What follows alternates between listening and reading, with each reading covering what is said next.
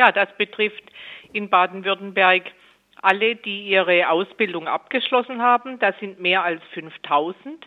Die sind über die Sommerferien arbeitslos, auch wenn sie nach den Sommerferien eine feste Stelle bekommen.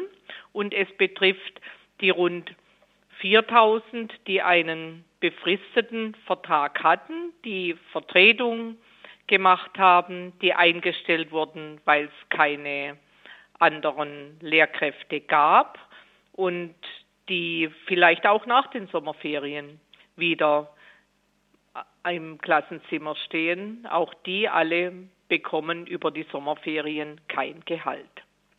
Unter den befristet Beschäftigten, die ausgeholfen haben an den Schulen, sind Lehrerinnen und Lehrer mit abgeschlossener Lehrerausbildung, die ähm, eben noch keine feste Stelle haben.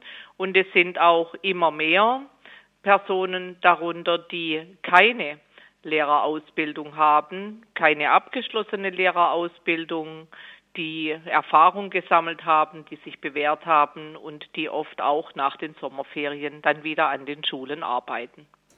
Das sind dann ja oft auch gerade LehrerInnen, die als Füller für ähm, ausfallende LehrerInnen, die zum Beispiel wegen der Schwangerschaft ausfallen, ähm, gebraucht werden. Ist das richtig? Ja, das, wir haben sehr, sehr viele junge Frauen, die in den Schuldienst eingestellt werden und die bekommen erfreulicherweise auch Kinder und die Zahl der Ausfälle wegen Mutterschutz und Elternzeit, natürlich auch Elternzeitfälle von Männern, ähm, nehmen deutlich zu, weil der Anteil junger einfach immer größer wird. Und das Kultusministerium selbst hat eine kleine Vertretungsreserve aus festbeschäftigten Lehrerinnen und Lehrern. Das sind aber viel zu wenig. Was bedeutet das denn jetzt für die Lehrerinnen, die über die Sommerferien entlassen werden?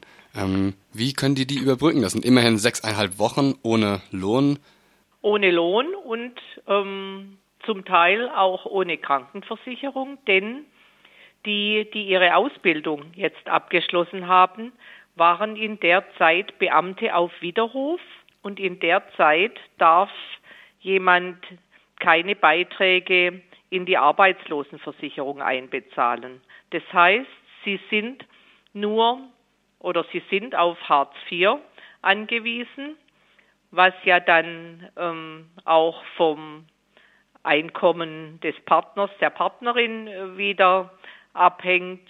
Und es ist vor allem dann, wenn sich jemand auf Wohnungssuche begibt, hochproblematisch, denn wer bekommt denn heute eine Wohnung bei dem angespannten Wohnungsmarkt, wenn er oder sie kein unbefristetes Einkommen vorweisen kann? Dazu kommt diejenigen, die ein Jahr, ein Schuljahr lang als Vertretung ausgeholfen haben. Auch die haben keinen Anspruch auf Arbeitslosengeld, denn selbst die, die ein ganzes Schuljahr in der Schule gearbeitet haben, haben nur von September bis Juli gearbeitet. Das sind keine zwölf Monate. Und Anspruch auf Arbeitslosengeld haben Personen erst, wenn sie zwölf volle Beitragsmonate einbezahlt haben. Das heißt, wenn am letzten Schultag, am Freitag sich alle auf die Ferien gefreut haben, war es für diese vielen Menschen ein Auftakt in eine unsichere Zeit, die sie finanziell überbrücken müssen und die sie möglicherweise auch in Bezug auf Wohnungssuche in eine schwierige Situation bringt. Denn auch die Lehrerinnen und Lehrer, die am Ende ihrer Ausbildung jetzt wissen, ich habe im neuen Schuljahr eine Stelle, können das ja jetzt noch nicht unbedingt belegen und vorweisen. Jetzt ist Baden-Württemberg das Bundesland mit den meisten Lehrerinnen, die über die Sommerferien entlassen werden. Wie sieht das in anderen Ländern aus? Gibt es auch Länder, die das nicht machen? Ja, die anderen Bundesländer haben längst kapiert, dass sie sich in Zeiten des Lehrermangels es nicht mehr leisten können. Die jungen Leute sind ja auch nicht nur junge, in die Arbeitslosigkeit zu schicken. Auch Rheinland-Pfalz hat sich jetzt entschieden, die Sommerferien zu bezahlen. Hessen macht dies äh, seit längerem für einen großen Teil der befristet Beschäftigten. Das heißt, gerade die Bundesländer, die um uns herum liegen, machen jetzt bessere Angebote. Das ist in Zeiten des Lehrermangels sehr schwierig. Und andere Bundesländer haben auch erkannt, dass sie die Personen, die noch keine abgeschlossene Lehrerausbildung haben, denen noch Teile einer Qualifizierung fehlen, die aber an den Schulen richtig gute Arbeit leisten, dass sie denen ein Qualifizierungsangebot machen, damit sie die Voraussetzungen erfüllen, um dann auch regulär eingestellt werden zu können. Solche Angebote gibt es in Baden-Württemberg für die allgemeinbildenden Schulen weiterhin nicht.